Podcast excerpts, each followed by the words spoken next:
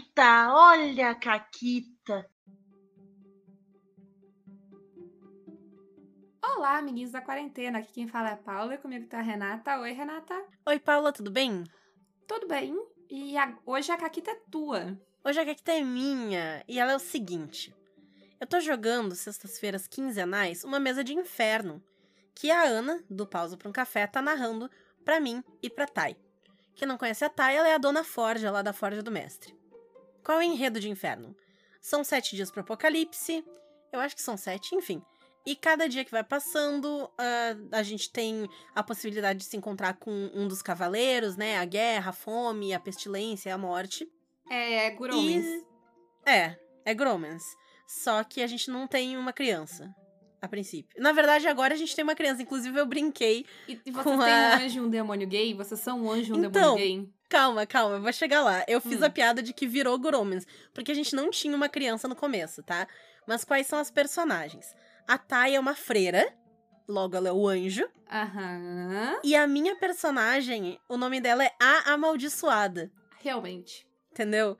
E foi totalmente sem querer, mas a gente criou Gromans. É, é um Gromans lésbico, Renata, é isso? É isso? a gente não é um casal. Tô decepcionada. É, não, não. Eu não tenho fetiche por freira. É compreensível, até um argumento bacana, não tenho como ir. É, é. Mas enfim, no caminho a gente acabou encontrando uma criança.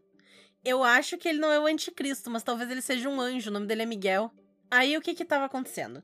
A gente tá viajando em busca de uma terra prometida, porque diz ali a profecia que quando tiver, né, quando chegar o apocalipse e tal, vai ter um lugar que vai estar tá salvo e não vai ser tudo destruído. Então a gente tá andando por uma terra cheia de caídos, que são tipo demônios, para tentar chegar numa terra prometida que a gente não sabe onde é, tá? É isso. Inferno é para ser um jogo em que tu te fode com relativa frequência. Porque tu rola D6, e aí basicamente tu pode rolar muito bem, e aí tu tem um milagre. Tu pode rolar muito mal, e aí tu tem uma maldição. Tu pode rolar ruim, e aí acontece um negócio bosta. Tu pode rolar mais ou menos, e aí nada acontece ou tu pode rolar bem e coisas boas acontecem. É tipo, né? Escala, escalazinha do D6. E tu rola 3 D6, porque o esquema é que se tu rolar 666, tu morre. Apesar de 6 ser o melhor número para você rolar no dado, se tu rolar ele triplamente, tu morreu. Instantâneo. Não tem o que fazer. Inclusive, eu já rolei vários 66, assim, e o terceiro, tipo, foi um 5. E eu fiquei tipo, ih, mas tudo bem. E é isso que tem acontecido. A gente tem rolado bem pra caralho. A gente quase não rola maldição. Toda vez que a gente vai enfrentar um caído que é pra ser, né? Pô, é um demônio. A gente é uns humanos que não tem bosta nenhuma. A gente tá rolando bem pra caralho. Na última, a gente chegou numa fazenda em que todo o gado tava morto. O que eu considero um bom sinal, mas tudo bem. E a gente foi tentar entrar ali para conseguir abrigo e tal, ver se tava abandonado ou não. E aí uma mulher saiu dali e ela era claramente um caído, ela pegou a freira assim de refém. E aí a Tai foi tentar rolar para se livrar e, né, empurrar ela para longe e tal, e ela rolou dois milagres. Aí ela enfiou-lhe o crucifixo na goela do caído e destruiu. Então, tipo, a gente tá muito foda num jogo que tecnicamente não é pra gente ser tão foda. Mas eu acho que talvez por a gente ser menos gente, como a gente tá jogando só de duas, né? A Ana tá narrando e somos duas jogadoras, a gente não tá rolando tanta merda, porque se tivesse mais gente, mais gente estaria rolando. E é isso, assim, a gente tá indo muito bem e se dando super bem com tudo, assim. Por enquanto a gente não se fudeu em nenhum momento. Eu tô com uma maldição só. E tu pode acumular até seis. Quando tu acumula seis, aí dá uma merda maior. Mas até acumular a seis tá de boa. E eu poderia ter tirado essa maldição. Eu não tirei por cautela, porque tem uns pontos que tu pode gastar e tal para anular a maldição. E eu não fiz pra caso a gente precisasse desses pontinhos depois e tal, e não precisamos.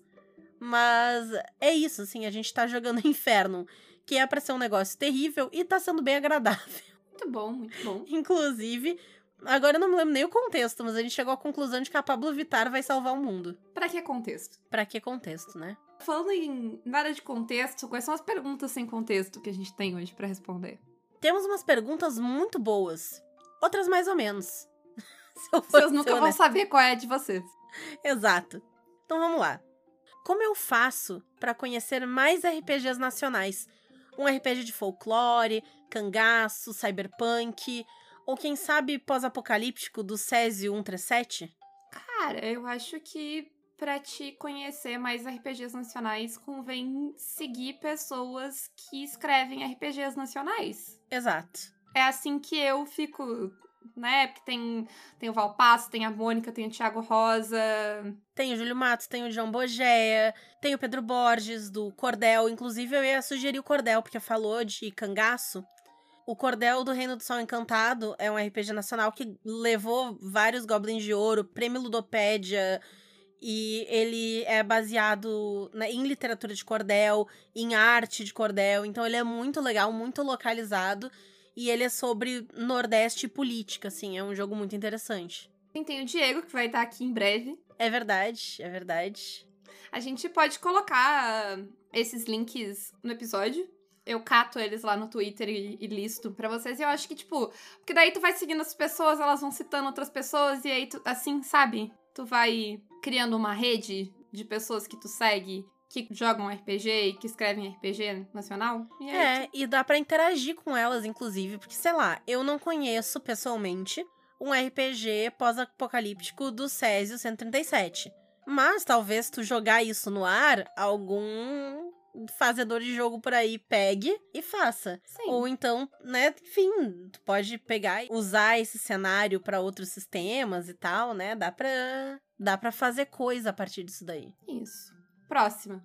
Na criação de um sistema, com o que eu devo me preocupar? Por exemplo, eu já tenho cenário, porém não tenho e não conheço um sistema que encaixa perfeitamente nele.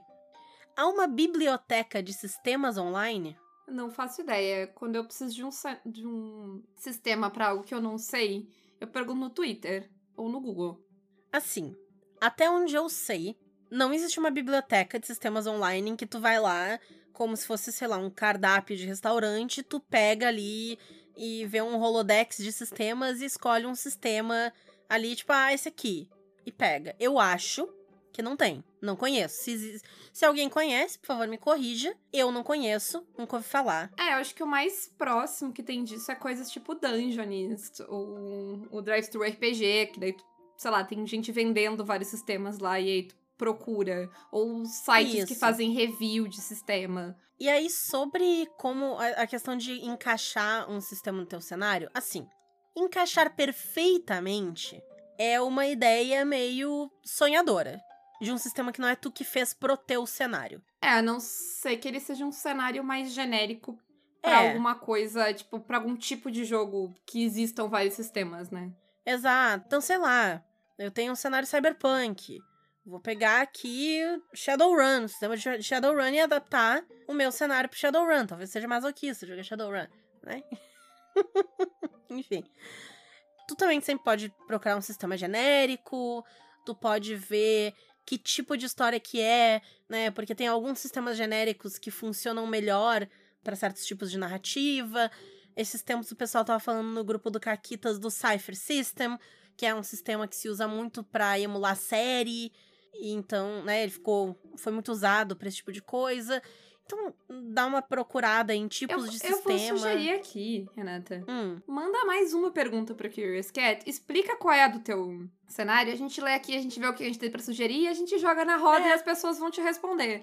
Esse é, é uma boa, é uma boa. É o melhor. O, o, boca, o RPG não tem uh, catálogo. O catálogo do RPG é no boca a boca. É assim que as pessoas ficam sabendo que tem RPG. Porque o fulano falou que falou do fulano que jogou com fulano e assim todo mundo fica sabendo. É meio que é, é um bando de fofoqueiro. o RPG só tem fofoqueiro, acredita em mim. A próxima pergunta é o seguinte: Existe algum lugar em que eu vejo todas as mesas em live que vocês participaram? Além do Caquitas, participação em outros canais também. Então, não. Não. É. Não existe não, uma master list. Não vai existir, provavelmente. A não é. ser que alguém, se, alguém queira fazer essa playlist aí no, no, no YouTube. É, porque assim, a gente jogou em muito canal, nem todos esses jogos foram pro YouTube, tem coisa que não foi upada, tem coisa que eu nem me lembro. A gente, às vezes a gente jogou uma one shot é. num canal, num evento, num negócio, tá perdido nos confins da internet, entendeu? Nem eu sei cadê. Mas eu posso dizer que no momento eu não tô jogando em lugar nenhum. Eu acho que Nem eu. não. Online não. É. Não. Eu ando, live, eu né? ando Não. meio fora de lives, assim. É bom jogar fora de live, gente. Eu não tenho tempo pra jogar em live. É.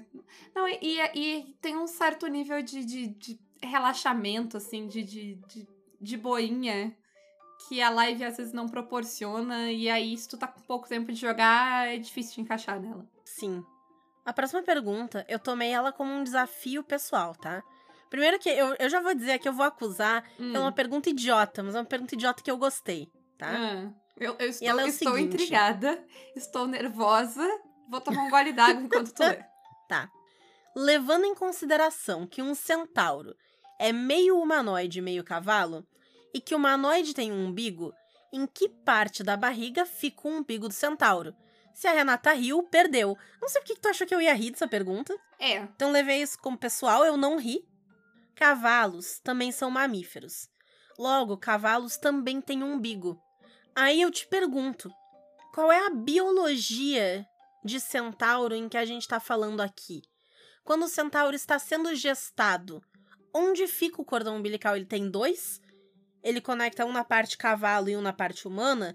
Porque o umbigo do cavalo, e eu olhei no Google, tá? o umbigo do cavalo, ele fica mais para baixo. Então, tecnicamente, tanto a parte centauro quanto a parte humana teriam umbigos pela localização do umbigo, né? O lugar onde eles se mesclam. imaginando o agente da NSA que, que fica cuidando que a- o tráfego online da Renata. Tipo, por que que, por que que quinta-feira, às 11h57, esta mulher está pesquisando o umbigo do cavalo? É, né? Então. Então vai depender muito da biologia, entendeu? Quando ele tá sendo gestado, o cordão umbilical, ele conecta em qual parte? É nas duas? É em uma? É na outra? Então depende, eu não sei te dizer, porque eu não sei como é que funciona a gestação de um centauro, tá? Então é isso. Perfeito. A gente tem essa amiga que ela, ela inclusive fez já. Eu vou aproveitar e recomendar aqui, Renata, porque tá salvo lá no Instagram do Caquitas uma série de stories que a Camila fez um dia, que ela ficou lá disponível, sei lá, um, um sábado ou um domingo, respondendo perguntas de RPG com biologia. Isso. Porque basicamente tu pode virar pra Camila e dizer, Camila, tu que é bióloga, e aí tu faz qualquer pergunta idiota e ela te responde seriamente, cientificamente, desde que minimamente tenha a ver com alguma coisa científica. Então, digam aí, né, se vocês querem a volta do Camila, tu que é bióloga, a gente pode ver aí um final de semana que a Camila esteja livre pra assumir o Instagram do Caquetas de novo. Isso aí. Ela isso aí. disse que topava, então. Vocês têm pergunta, tipo essa pra fazer, pra bióloga? Mais próximo, Renan. Próxima pergunta, então. Gostaria de saber se é possível ganhar dinheiro jogando ou narrando aventuras de RPG. Entenda ganhar dinheiro, entre aspas, apenas no sentido de complemento de renda, não necessariamente como profissão. Adoro o programa de vocês. Abraços. Obrigada por adorar o programa. Eu também adoro o meu programa. Eu me dei um abraço. Vocês não viram porque é em áudio. Possível é, tem gente que narra. Assim, tecnicamente a gente tem mesas de apoiadores, então tecnicamente a gente ganha dinheiro É. narrando RPG. E tem várias Sim. pessoas que fazem isso mais, tipo, focado. Porque a gente fez isso como uma consequência do Caquitos. Não foi planejado. É, é, a gente pensou, né, porque o Caquitas tem os níveis de apoio e tal, e a gente pensou, tipo, ah, seria legal um nível de apoio de jogar com a gente, e a gente fez esse nível de apoio. Tanto que ele é um preço mais barato do que eu vejo as pessoas cobrando por mesa por aí. Porque ele é pros apoiadores, né, ele é um negócio é- de apoiador, não é pra Isso. ser uma coisa tipo, ah, vou ganhar dinheiro Sim. com isso, né? Sim. Mas assim, jogando RPG é muito difícil. Porque as únicas pessoas que ganham dinheiro jogando RPG, sei lá, o Critical Role. E ainda assim eu não tenho tanta certeza, porque esses tempos as pessoas estavam chocadíssimas com o dinheiro que o Critical Role faz. Isso tem que lembrar que tem que pagar toda aquela gente, mas toda aquela gente que tá no- nos bastidores, É, todo produção. equipamento e produção, que deve ser caro pra caralho. Então, eu não sei assim o quanto. Eu, acho que ninguém vive Exato. disso. Então jogar RPG, assim, ganhar dinheiro pra jogar RPG, só se tu tiver um canal muito, assim, muito grande. Casimiro. Se o Casimiro for jogar RPG, ele ganha dinheiro. Entendeu? E tu sempre tem que ver aquela parada, que eu acho que é, um- é um- uma barreira muito forte de tu conseguir, sei lá, fazer grana com o canal de RPG. Porque tu não faz um canal de RPG sozinho, né? Pelo menos eu não vejo ninguém aí jogando RPG, sei lá, pouca gente jogando RPG solo. E eu acho que Uhum. tem muito pouco interesse de pessoas pra ver jogar RPG solo. Normalmente vai ser mais de uma pessoa e tu tem que fazer muita grana daí, porque tu vai ter que dividir o dinheiro. É, com a galera, né? E pra ter um canal estabelecido, tu vai ter que fazer muita live, vai ter que dedicar muito tempo pra isso, vai ter que ter um overlay bacana, vai ter que ter câmera boa, som bom, a galera sai da live se o som tá cagado, a conexão tem que tá boa, tem que ter um computador que aguente transmitir. Assim, pra jogar e ganhar dinheiro assim. E vamos ser honesto aqui com uma coisa, não tem tanta gente assim interessada em acompanhar RPG semanalmente ou Não, quinzenalmente. não tem. É, gente, é um negócio de 3, 4 horas, sabe? Que, sei lá, se tu tá jogando quinzenal, vai ser 8 horas por mês que a pessoa tem que assistir. Difícil a pessoa ter esse tempo pra acompanhar RPG. E eu não tô dizendo, ah, não tem. Tem, mas a pessoa acompanha um, dois, entendeu? E quantos canais de RPG tem aí? Então, existe uma limitação de até onde existe público pra É. isso.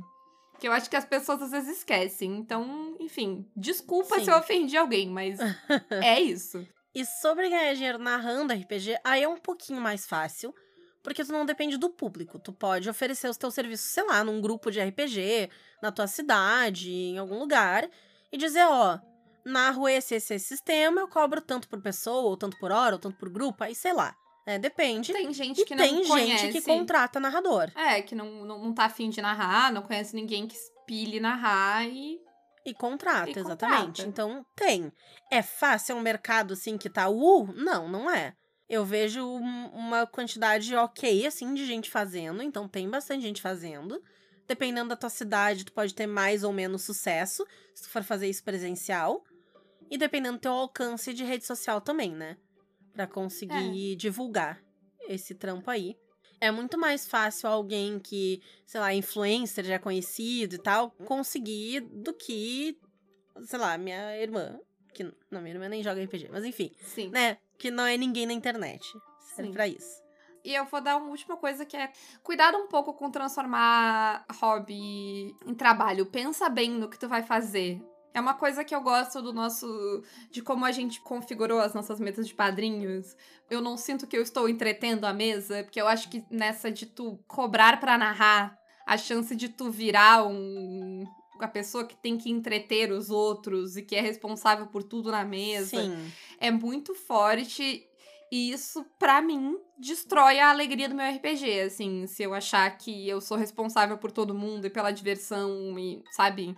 Então, é um, é um outro motivo pelo qual também eu, eu não ia querer uma mesa que, sei lá, eu cobro milhões pra narrar, porque eu ia ficar morrendo pra preparar essa mesa. Não sei tu, Rê, mas eu ia ficar, tipo, É, é. ia ser Eu desagradável. ia- Talvez eu só fizesse isso pra mesas que eu já tenho preparadas. Então, se eu fosse narrar o próprio, sei lá, o Máscaras de Nyarlathotep que eu tô narrando, ok, porque já tá lá. Eu não ia ter que perder mais tempo. Tipo, eu já preparei o que eu queria preparar, já tá feito e tal. Então não teria nada extra pra eu fazer. que é uma né? pressão grande, né? É, exato, exato. Muda bastante a dinâmica de tu jogar e narrar, assim, porque, né, vira trabalho. Tu tem que entregar, né? Alguém tá te pagando. É. É uma questão ética, né? É. Então, Enfim. é isso.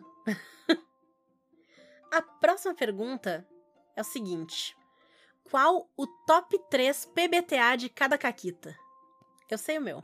Tá, eu tô pensando no terceiro, então vai. Tá. Pode ser que eu roube alguma coisa de ti. O meu PBTA, top dos tops de todos os tops, no momento, é Avatar Legends. E vai além do Avatar Legends, é porque eu amo Avatar. Então, um RPG de Avatar é um negócio que é muito feito pra acalentar o meu coração. Então, eu gosto muito de Avatar Legends. Todos os jogos dessa lista, eles vão ser numa, numa vibe meio assim, tá? Então, Avatar Legends, no momento, é o PBTA do meu coração. Eu tô me divertindo muito narrando, eu tô achando muito legal o jeito que as histórias vão se desenvolvendo. E eu tô gostando muito, porque normalmente outros PBTAs que eu jogo, eles têm ou uma premissa mais fechadinha, tipo Brindlewood Bay, ou um mundo muito aberto em que tudo pode acontecer. E Avatar Legends não é assim. Avatar Legends tem um universo, e um universo que eu conheço bem. Então ele tá sendo uma experiência bem legal de jogar. E eu tô curtindo muito Avatar Legends.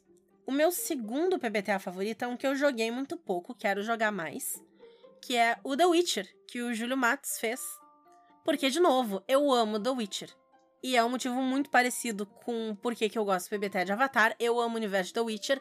Eu quero estar nesse universo, eu quero interagir com esse universo. Eu sou fanfiqueira. Gente, eu sou fanfiqueira. Se eu consigo inserir um boneco meu num universo, eu tô vivendo o meu sonho, tá? É isso. E o terceiro é Thirsty Sword Lesbians, porque eu sou sapatão. Aí é, é contratual. Esse aí. Perfeito. eu sou obrigada. O- os meus não tem absolutamente nada a ver com os da Renata. Eu tinha certeza. Então. Eu sei, inclusive, dois dos teus, mas vai lá. Tá. Bom, vamos ver. Eu acho que tu sabe realmente, vai ser os dois primeiros. O terceiro talvez te surpreenda. Uhum. O meu PBTA favorito é o meu top 2 sistemas, que é o Brindlewood Bay. Ha, sabia? É, o Brindlewood Bay pra mim é top 2 sistemas. Tipo, é é Sétimo Mar e Brindlewood Bay, meus dois sistemas favoritos.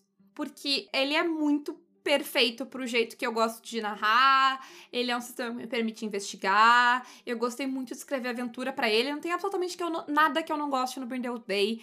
Eu acho o livro dele uma delícia, uma coisa incrível. 40 páginas de pura precisão. Então, coração, tá? Brindlewood Bay é meu sistema do coração. O meu segundo, e eu tenho certeza que a Renata também acertou esse, é, É City of Mist. Mist. É, é City of Mist. Mas o City of Mist, ele emula o meu tipo de narrativa favorita. É a narrativa de Lost, a narrativa de, de The Leftover, a narrativa de Sandman. É aquela parada de tu tá num universo, tu não sabe bem as regras daquele universo, tu tá descobrindo as regras daquele universo, ao mesmo tempo que tu tá descobrindo a regra daquele universo, tá desenvolvendo os personagens, o universo e os personagens se refletem. Ele é, assim, my kind of shit, sabe? É, tipo, é meu, meu tipo de treta, é o que eu gosto de história. Eu e ele, nós ainda estamos nos entendendo, porque ele é complexo. E eu tenho, ao contrário do Brindlewood Bay, eu não amo tanto a maneira como ele se explica, mas eu amo muito o jogo que tá ali, apesar de às vezes ser confuso de entender pra mim, tudo. Eu gosto muito. E o último da lista é. Posso chutar? Pode. Eu não tenho certeza. Hum. É Blades in the Dark? É Blades in the Dark. Parabéns, Renata, tu me conhece Yes! muito bem. É Blades in the Yes! Dark. Eu gostei muito de várias mecânicas do Blades in the Dark. Eu acho que ele traz umas coisas novas bem diferentonas. Eu gosto muito da mecânica de flashbacks, ah, da mecânica de interação dele. Ele tem várias coisas muito legais. Eu joguei só uma campanha de Blades in the Dark, mas eu curto bastante. Então, não sei, a, a, a vibe da Renata é PBTAs de coisas que ela gosta. A minha vibe é PBTAs esquisitões, assim, porque eles são todos meio esquisitões, vou ser sincera. É isso. Eles são todos PBTAs que tu não consegue ir com a vibe. Sabe a vibe? Ah, eu sei jogar. PBTA? não sabe, não. Não, não vai rolar. Sim. E essa foi uma pergunta ótima pra mostrar como a gente é completamente diferente. Sim, a gente é completamente. Mas a gente se conhece. Sim. Ai. Ok. Próxima pergunta. Existe alguma mecânica ou abordagem que vocês queriam ver em mais jogos? Qual? Pra mim, isso é uma pergunta muito difícil. Pra mim, não. Hum, Porque não, não existe uma mecânica ou porque eu não quero que os sistemas tenham a mesma coisa. sim, sim. Eu tenho práticas que eu gostaria que vários sistemas tivessem, tipo prática de pregar a sessão zero, de o sistema em si trazer questões de gatilho e de conversar essas coisas sobre a mesa, de existir um movimento de encerrar a sessão e pensar sobre a mesa no final. Isso são práticas que eu gostaria muito. Sei lá, de papéis de narrador bem definidos, são coisas que eu gostaria muito de ver, mas não mecânicas. Não, eu gosto de ter, sei lá, me surpreenda. É, eu concordo contigo. Até porque dificilmente tem uma mecânica que eu penso, ah, seria muito legal ter isso aqui naquele outro jogo. Porque normalmente ela não vai encaixar. Mas questão de abordagem, eu concordo com o que a Paula disse. E eu acho que a parte do Dungeon World de seja fã dos personagens. Eu É, gostaria que práticas, mais né? jogos. É, são práticas, né? São abordagens mesmo. Tá na pergunta, tem abordagens na pergunta. Sim. Então é. eu acho que, pra mim, essa daí É, porque eu, se tem uma coisa que eu não consigo entender, e eu acho que eu nunca vou entender, é pessoa que narra contra os jogadores. Nunca vou entender. Não consigo. Que quer Pessoa ganhar. que pessoa quer joga ganhar. contra o narrador. Ou contra os Também. amiguinhos de jogo. Eu não- É, Pessoa é, que. eu não é- o RPG competitivo, ele é muito RPG estranho. competitivo é um negócio que eu não entendo, né? RPG ranqueado. Eu Pra só quê? entendo um RPG coletivo de construir uma história juntos, não de jogar a favor de um ou a favor de outro. Então eu gostaria que mais jogos reconhecessem isso. E talvez a gente tivesse um mundo RPGístico melhor. É, eu acho que, tipo, tem uma série de boas práticas que tu pode incorporar no teu jogo. Eu- é muito bom quando o jogo ele não é babaca. O jogo em si, ele já se declara não babaca, né? Aham, sim. A próxima pergunta é: essa aí eu tô curiosa. Se vocês fossem narrar uma mesa para um grupo de três pessoas famosas, sem que o idioma seja uma barreira, quem cada uma escolheria e qual seria o sistema e tema dessa mesa? Eu tenho uma mesa. Hum, Eu quero narrar, mas eu, eu tenho uma mesa, eu vou falar e não vai significar nada pra ninguém além da Mônica. Beijo, Mônica. Vou, vou falar pra ti.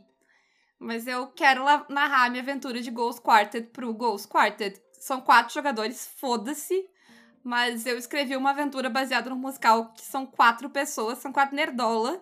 E eu queria narrar Brindlewood Bay pra eles. Mas, enfim, vou- enquanto a Renata responde dela, eu vou pensar numa resposta pra as outras pessoas além da Mônica. eu pensei nos meus três, tá? Ó, eu queria juntar numa mesa a Rihanna, o Mads Mikkelsen e o Lula. Esse final me matou muito. Porra, tu não consegue ver o Lula e o Mads Mikkelsen interagindo de um jeito muito foda. A Rihanna só tá lá porque eu amo a Rihanna. Eu sou apaixonada. É, é a minha Sim, tentativa sim. de me tornar a esposa da Rihanna. Essa é a justificativa da presença dela na mesa. Mas tu não consegue ver o Lula e o Mads num- numa amizade, sei lá, forjada a pinga. Eu consigo. O Lula e o Mads, eu tô criando uma fanfic na minha cabeça. Eles seriam tipo quando o Kojima tava fazendo Death Stranding e que ele se apaixonou pelo Mads Mikkelsen e eles saíam em dates e eles estavam sempre juntos e tirando selfies. Eu acho que o Lula e o Mads teriam uma amizade muito parecida. Sobre o que, que eu narraria pra eles, isso aí é difícil. Porque eu acho que a barreira seria maior do que a língua, né? É uma questão de entender o RPG. Porque eu tô narrando pra uns tiozão. A Rihanna, eu tenho certeza que entender tudo, porque ela é uma mulher inteligente. Uma- o, o Lula e o Mads também são pessoas inteligentes, mas eles são tiozões, eles são velhos já, né? O Lula mais que o Mads. Então eu acho que eles teriam talvez um pouco mais de dificuldade pegando o conceito da RPG. Mas não sei, eu gostaria de narrar algo aberto pra eles, que eles pudessem fazer, assim. Um... E eu gostaria de uma coisa bem aventuresca. Porque, não sei, talvez um, um, pô, um sétimo mar. Vou narrar sétimo mar Perfeito. pra essa galera. Que delícia! Nossa, que mesa, que incrível! Cara, eu não consegui pensar em três pessoas. Eu tenho uma pessoa e um sistema, pode ser? Vai ser muito óbvio. Diz aí, Tu quer adivinhar? no momento, tu quer narrar City of Mist pro Neil Gaiman. Viu? Eu não preciso nem estar aqui. Eu não sei porque eu tô aqui. Eu não sei porque eu tô aqui. Eu vou mandar a Renata responder por mim. Eu vou dormir, gente. Eu vou dormir e a Renata responde a próxima pergunta por mim. Mas é isso, eu quero narrar City eu, eu, eu botaria o Neil Gaiman, eu, eu, se eu fosse completar a mesa, eu ia querer a Flávia Gazi lá, mas eu vou narrar of Mist pra Flávia Gazi, então eu estaria roubando. Puxa o Terry Pratchett do, do túmulo. Bah, seria foda. Seria foda. Mas eu, eu não sei, eu, top, eu fiquei pensando quem poderia ser a terceira pessoa, mas eu não sei. A, a Flávia topava jogar City of Mist com o Gaiman, e é bom porque ela podia ficar que nem eu, assim, tipo, meu Deus, eu tô jogando City of Mist com o New Gaiman, que eu acho que ela ficaria um pouco. Menos que eu, talvez, mas enfim, Sim. ia ser bom. Uma boa, uma boa. Ai, ai. Ah, eu sei quem vai ser minha terceira Ah. pessoa. Então vai ser City of Mist, vai ser o Neil Gaiman, a Flávia Gazi e a Anaïs Mitchell que escreveu Hades Town, porque tem toda uma parada Hum. de, deu- de deuses gregos no mundo meio atual. Atual não, mas enfim. Então, é isso. Tá aí, tá aí minha mesa. Muito bom, muito bom. E pra encerrar, a nossa última pergunta é: sobre o DOF. Pessoalmente, a galera é diferente demais do que é no Twitter? Não. Não é. Sei lá, ela não é mais Não. baixinha do que ela é no Twitter. mas- não, não, as pessoas são bem quem elas são na internet. Mas assim, eu também confesso que eu não conheci muita gente que eu só conhecia pelo Twitter. É, Porque as pessoas que a gente encontrou e conviveu mais no DOF, tipo, gente que eu fui, fiz mais do que dar oi, gente, e um abraço, sabe? Foi gente com quem eu convivo virtualmente mais. é verdade. E quando eu fui conhecer elas do Twitter pra conviver mais, elas foram diferentes, sim. É, é. Então Sim. eu acho que é um pouco isso, né? Tipo, a gente tem Sim. um grupo que, né, enfim, no pessoal que ficou amigo, e a gente passa tardes inteiras, noites inteiras no Discord. No momento em que a gente tá gravando, a gente saiu da conversa, e quando acabar a gravação, a gente vai voltar pra lá. E a Sim. gente fica ali, a gente é muito amiga e a gente fica falando merda o dia inteiro. Eu tenho uma memória muito forte de quando eu conheci a Ana e a Mônica, porque meio que foi na mesma mesa. Porque lembra que eu narrei chamada de Cutulo lá nos primórdios do Caquitas, Aham. Pra elas e pra Laura do Pântano. Aventura do Thomas Fell. Isso. A Mônica a gente já tinha meio que se falado em algumas vezes e conversado e tal, mas assim, a gente conhecia muito pouco. A Ana eu só sabia quem ela era, assim, e eu lembro, é engraçado que nessa primeira impressão as duas pareciam muito mais sérias e tal, e eu ali narrando, tipo, meu Deus, estou narrando pras pessoas, tem que fazer direito as coisas. Hoje em dia, tipo, entendeu? Eu fico trolando a Ana no, no Telegram dela, assim, tipo, mandando mensagens malucas. Tipo, semana passada eu mandei mensagem pra Ana, porque a gente tá escrevendo uma aventura de Brindle Bay, sobre assassinatos dentro de histórias da Jane Austen. Uhum. E aí eu mandei pra Ana a seguinte mensagem: Eu sei exatamente quem eu quero matar em Orgulho, Preconceito e Emma. Não me pergunta por quê, mas eu sei, eu quero matar o fulano e fulano. E ela concordou comigo. Então é isso, entendeu? Eu tava é tipo, isso, né? É meu. Deus, essa pessoa, tarará, e agora eu estou assassinando personagens fictícios com ela. Mas assim, respondendo a pergunta, as pessoas não são assim radicalmente diferentes do que elas são no Twitter. As pessoas não são falsas, assim, ao menos as que a gente não, conheceu não, não. é uma questão de ser falsa, é uma questão de que, tipo, sei lá, o Twitter é tipo uma faceta unidimensional da isso, pessoa. isso. Então, E aí depois tu conhece mais a pessoa, tu ganha mais intimidade, né? Principalmente E é porque as isso. pessoas meio que usam também o Twitter de uma forma não necessariamente profissional, mas. Tipo, essas pessoas que eu, que eu conheço, que são minhas amigas, elas usam Twitter como adultos. Então, tipo. É elas- todo mundo que tem projeto também, né? Que tá É. divulgando coisa e tal.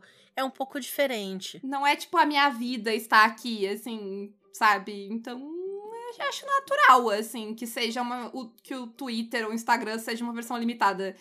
Eu não sou Sim. exatamente o que vocês estão vendo aqui o tempo todo. Eu sou.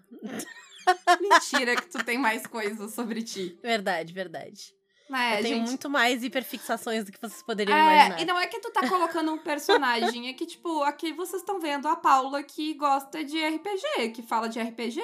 Isso. Eu não sou isso o tempo inteiro, eu não falo só de RPG. Inclusive, às vezes eu- a última coisa que eu quero falar na minha vida é de RPG, sabe? Inclusive, quando a gente foi pro DOF, ninguém jogou RPG em momento algum. Ninguém.